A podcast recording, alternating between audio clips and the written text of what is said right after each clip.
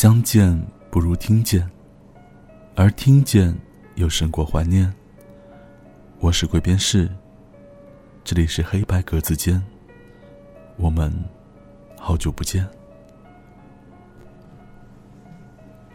今天要为大家做一期猜灯谜闹元宵的元宵节特别节目。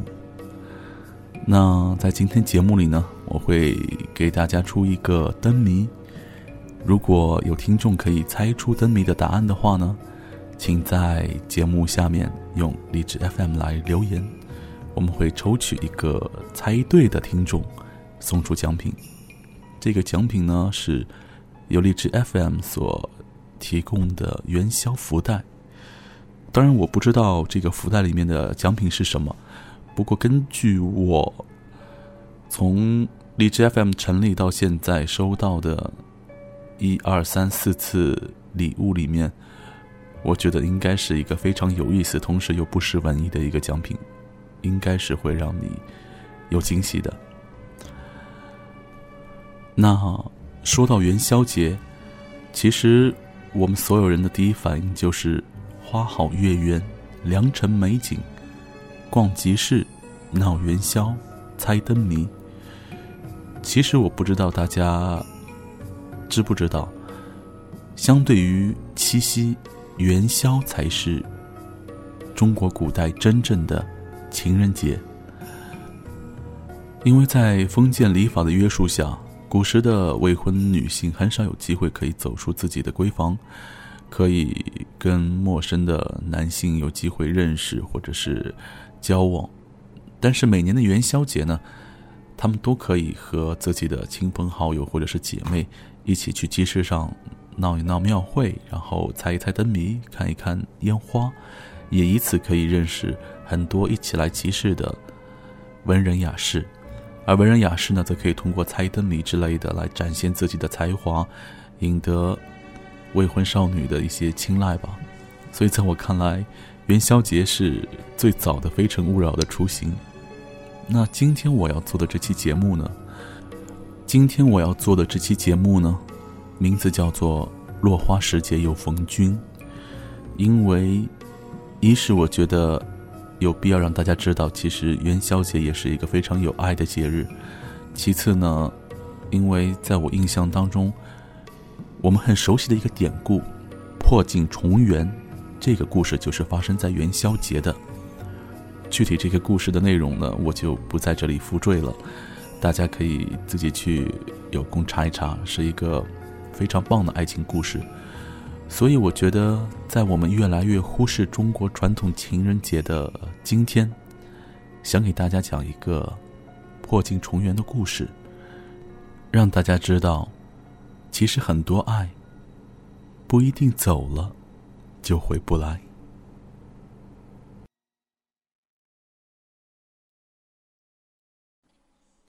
在每一个漆黑的夜，看不见谁是谁的脸，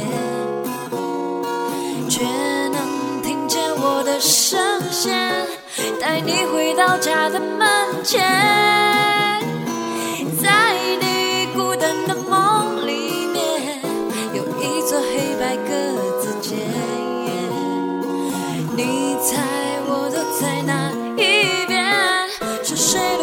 却还想念，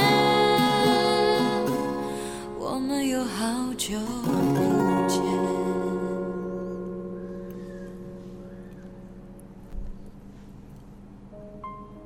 今天这个故事来自于农药推荐给我的一个我觉得非常好的作者，名字叫做时光君先生。他朋友的故事。时光君先生有个朋友，名字叫做云海。云海的前任叫做许琪，他们都是杭州人。原本呢，都是高中的同班同学。许琪相貌姣好，品学兼优，家里条件也不错，是许多男生心中的理想对象。只不过呢，她是一个冰山美人，平时不怎么爱搭理人。云海呢？自小就是个文青，写的一手好文章，也喜欢弹吉他、唱情歌，深得姑娘们的喜欢。他们俩的座位就在前后排。少年人的情愫滋长，总是像细水流长般的自然，犹如烈火般的炙热。然而早恋，在被老师发现之后，通知了各自的家长。他们被迫在表面上保持冷淡，只能在暗地里偷偷传言。只是那个时候的感情。正是因为被这样的压抑住，反而更加坚固和稳定。许其冷漠，却直傲。他认定的事情啊，很难改变。他们两个曾经约定，不管有多么大的阻力，只要两个人坚持在一起，就一定能永远在一起。于是高考的时候。他们填报了同一所大学，毅然的离开了故乡，一同来到了上海。大学四年里，尽管外界的干扰一直很多，尤其是许琪的父母，但是他们的感情却一直都很好。毕业以后，他们打算留在上海，租在一座很旧的公寓楼里，里面呢。有一套很小的一室户。实习期间，两个人收入都不高，除了房租，还要存钱，考虑未来。而云海为了安抚家里人，每个月还要往家里寄钱，日子过得贫困窘迫。他们极少有额外的消费，生活的质量。比之在学校的时候，甚至还要差一些。两个人在外面偶尔间吃个饭、看场电影，也会变成一件非常奢侈的事情。但是每天能够待在一起，心里就会觉得充盈、富足。哪怕是偶尔到母校门口吃一碗麻辣烫。也都是极为幸福的事情。在同居的日子里，许琪自告奋勇的负责做饭和洗衣服，并安排云海收拾屋子和打扫卫生。第一次为云海做饭，许琪烧了一碗阳春面，没有浇头，碗里甚至连葱都没有撒。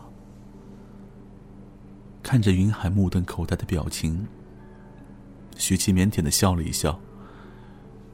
我只会做这个，不过会慢慢的学，一定成为你认可的贤妻良母。面里面没有放味精，云海却吃得津津有味。额头冒出汗来，许琪轻轻的用纸巾帮他擦拭，然后依靠在他的肩膀上。在这一个瞬间，云海有了家的感觉。这样的一个姑娘，家境殷实，长相出众，原本可以过着无忧无虑的生活，却因为她蜗居在异乡的一间小屋子里，他将他的青春毫无保留的奉送。那么他。也一定要努力给他所想要的生活。他们每天的日常很简单。吃过晚饭之后，一起收拾屋子，然后躺在床上看美剧，亦或者是趴在地板上拼一个五千片的欧洲小镇的景观拼图。许琪弹古筝的时候呢，云海则看书、写作。那时候，上海有一份叫做《上海一周》的报纸，许琪每期都会买。他特别爱看里面的一周星座分析，而里面的填字游戏遇到了麻烦时，就命令云海必须搞定。这经常会让云海绞尽脑汁，叫苦不停。只是云海的工作一直不顺利，他不能够忍受尔虞我诈的同事关系，也不愿意刻意去做一些溜须拍马的世俗的事情，所以他一直在被排挤，心情淤塞，看不到任何的前景。所幸的是，他一直都没有放弃他的文青梦。毕业半年后，因为意外赚得一笔不菲的稿费，他终于下定决心辞职在家，搞全职的创作。可是这个决定，他没有和许琪商量。许琪的性子向来隐忍，但这一次，他终于和云海大吵了一架。许琪埋怨。他不可能依靠写字来维系一个家庭，太不稳定，太没有安全感。而云海则辩护，这是他的梦想，而他已经可以看到了自己的未来。不过，现实和理想总是相背离的。后来的三个月里，云海几乎没有什么像样的收入，家里的开支。几乎都是靠着许琪来。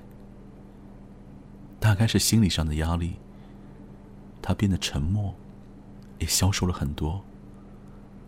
在浴室里掉落的头发也越来越多。因为糟糕的经济状况，他们两个人开始不停的有摩擦，有嫌隙。渐渐的，两个人变得疏离。沟通越来越少，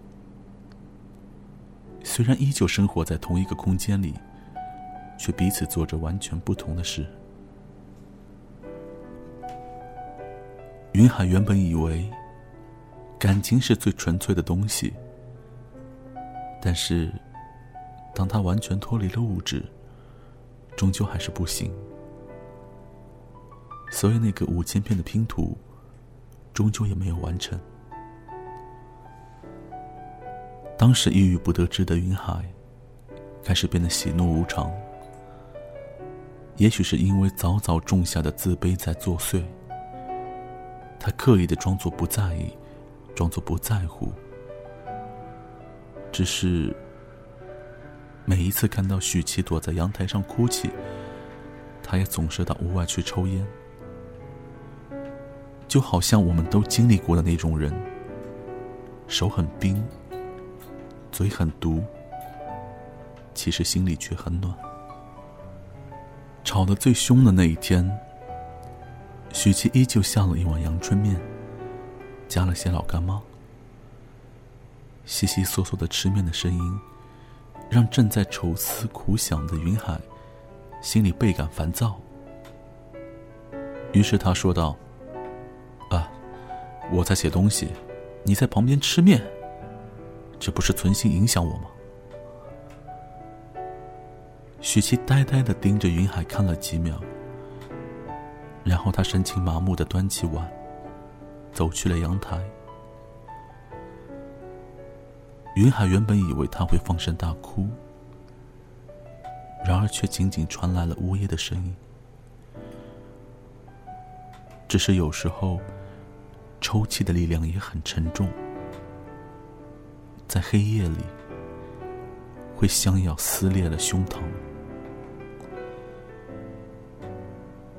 云海说：“其实我也很心疼，只是那个时候的气氛容不下自己低声下气，所以不得不努力的去伤害对方。现在想来，年轻的时候真是幼稚，从来不会主动拿出和解的态度。”等到以后，经历的多了，才明白，脾气其实可以改，甚至性格也可以改。为了那个人，一切都可以改变。容忍，不是理所应当，却是心甘情愿。紧接着，他听到碗筷坠地的碎裂的声音。然后是许琪哭的嘶哑的声音。那句他依旧记得很清楚的：“云海，你到底想不想和我结婚？”我不知道。云海真的不知道当时为什么嘴里吐出了这样的答案。许琪怔怔的望着他，想要去搬起门口的古筝，只是身体太瘦弱了，他反而抱着古筝，摔在了地上。他就坐在地上，哭得歇斯底里。哭完之后去整理东西，而云海。则在低头，继续写着他的东西。最后，许琪走的时候，脚步很轻，好像一切都如释重负。半夜里，云海饿得厉害，打开橱柜，里面还有最后一根火腿肠和一包康师傅方便面。他叹了一口气。点了一支烟。许琪知道他不喜欢吃清淡的阳春面，所以总是把口味重的方便面和火腿肠留给他，自己吃更便宜的光面。在方便面的下面，压着一个信封。云海拆开来看，发现里面是一叠百元大钞。然后他眼泪情不自禁的流了下来。他知道这是他们毕业十个月以来的全部的积蓄，整整一万块钱。许琪全部留给了他。有人说，离别都是蓄谋已久的，可是，真的是这样子吗？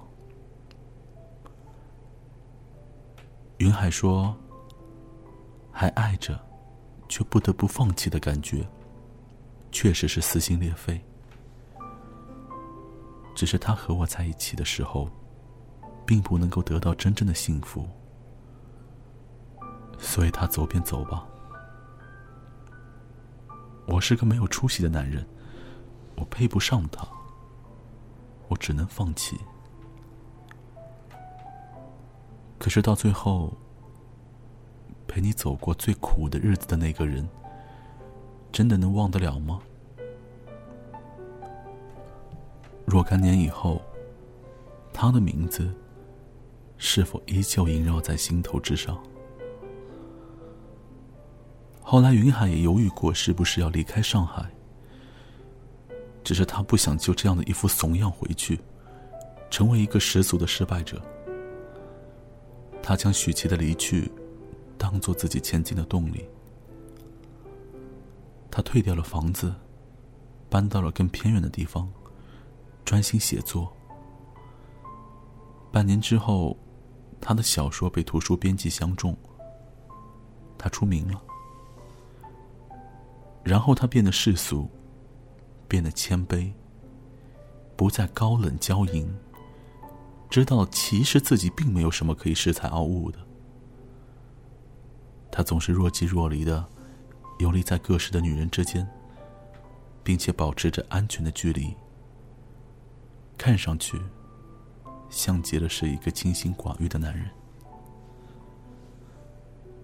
他也终于明白，有本事的男人都善于抑制自己的脾气。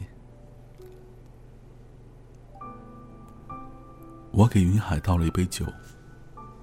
我问他：“那这些年，你应该过得还不错吧？”他点点头，嘴角溢出一丝微笑。几本小说卖的还不错，经济上确实没有什么压力了。只是常常会想起他，依然会觉得缺憾，很怀念以前一起去菜市场的时光。他勾着我的手臂，我们为了两个柠檬而讨价还价的情景。我淡淡的望着云海，忽然很羡慕他，羡慕他能够一直保留着那一份重逢的想念。云海说：“后来我还是会时常去那一栋旧公寓看看，一个偶然的机会，我买下了那一间衣食户。每周我都会去住两天，买上一份上海一周，一卷光面，为自己下一碗阳春面，不放味精，伴着老干妈。手机里放着袁莎的古筝曲，然后把报纸细细的看完。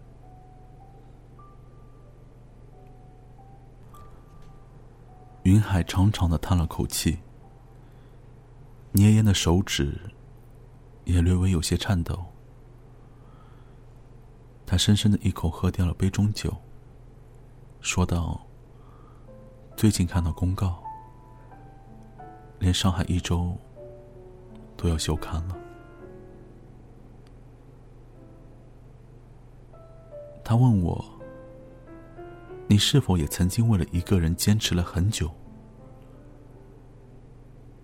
我不知道怎么回答他。他的问题实在太难了，让我甚至都有些厌烦。只是秋夜微凉，而思念是黑夜里的条件反射。当一个人的时候，我们从来都不知道怎样来抚慰自己脆弱的心绪，所以不如假装没事吧。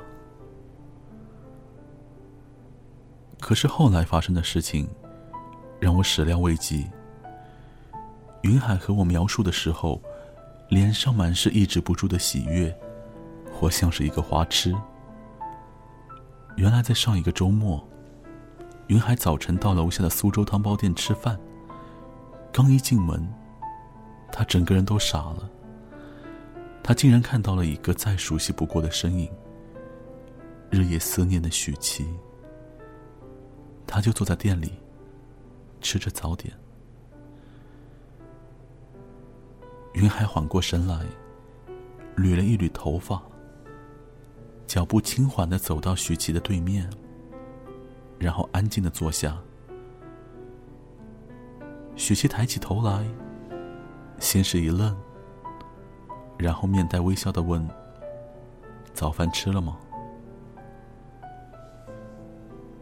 云海的心里一阵酸楚。整整五年过去了，许琪却没有什么变化。她依旧是不失妆容，衣服也依旧是淡雅的素色，连语气也是淡淡的。分开那么久，却依旧还是当初的模样。这是不是为了重逢的时候？显得不那么陌生。云海舌头发麻，不知所措的问：“你怎么会在这里吃早饭？”许琪又嫣然一笑：“其实我一直都住在这里啊，那，就是那栋楼。”他指向了马路对面，他的那栋楼。和云海的那栋楼相隔而望。我，我住在我们原来的地方。云海告诉许琪。许琪听了，先是一愣。哦。随即，他又从包里拿出本书，书翻的有些旧。对了，这本我买了，写的很烂。云海苦笑。这个故事是以他俩的经历为蓝本所改编的。好半天，他嘴里才挤出一句话：“那我们可以重新开始吗？”他觉得自己很愚蠢，明明就是个玩弄文字的人，关键时候却手足无措。许七撇了撇嘴，说道：“我们分手了吗？你没有说过，我也没有说过，所以，我们应该还是恋人吧？过去那么多年了，他还是那么执拗，却让云海的心里百转千回，说不清楚心里的那些情绪究竟是什么：心疼、悔恨、自责，亦或是欣喜若狂。那么，许琪，你现在愿不愿意和我结婚呢？云海紧紧的握住了许琪的手。许琪缓缓的抽出手来，朝着服务员扬了扬手：“来一碗阳春面，谢谢。”然后他对云海说：“别饿着了，你先吃起来。”然而他的眼眶里，却已经情不自禁的溢出了泪水，滴答滴答的滴进了碗里。终于，他再也忍不住了，将头埋在桌子上，痛哭了起来。是啊，这么多年了，我又何尝不希望就这么在街头遇到你？很少有人会有这样的执着，偏偏他们两个都是。云海遗憾的是，曾经没有珍惜；而许琪遗憾的是，当初不够坚定。在《夏洛特的烦恼》里，男主角穿越了那么多年回去，经历了那么辉煌的人生，却还是想去拥抱曾经的那一份真情。所以，有些人呢。其实真的未曾离开过，他只是天生冷漠。他并不性情凉薄，并不刻意疏离。他也只是渴望一双温暖的手，一颗炙热的心，和一个永不放弃的人。前几天云海来跟我们道别，他说他打算和许琪回杭州生活。我不大会说祝福的话，所以包了个红包给他。他硬是不肯收，说要收，也要等到我来参加他们的婚礼时。而请帖，他一定会寄给我。我笑了笑，然后自顾自的抽烟。窗外的月光，洒到吧台，带起了一片荧光。和思念。云海走的时候，拍了拍我的肩，然后在留言板上写了一句话：“相爱的人，终会相逢。”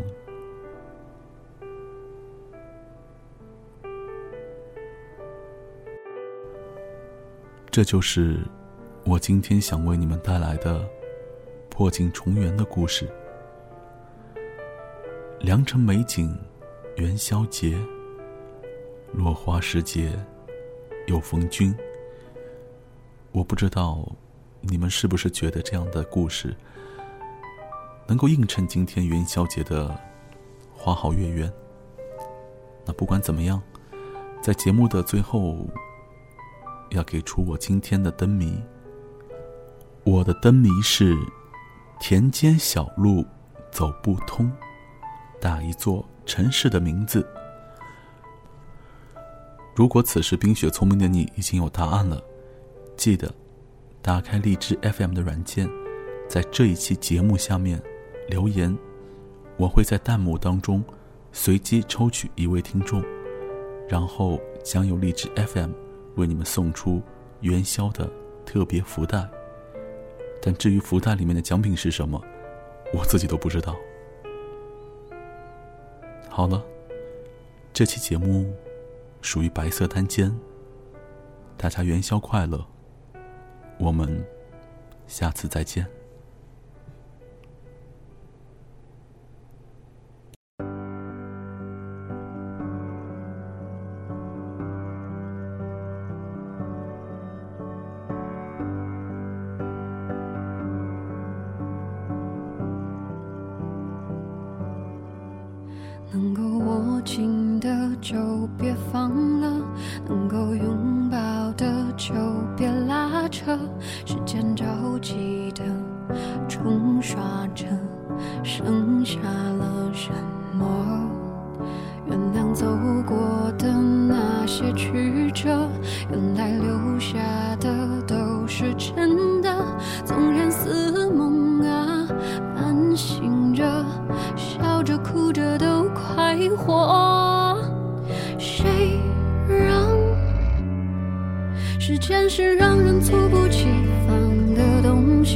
晴时有风，有时雨，争不过朝夕，又念着往昔，偷走了青丝，却留住一个你。岁月是一场有去无回的旅行，好的坏的都是风景，别怪我贪心，只是不愿。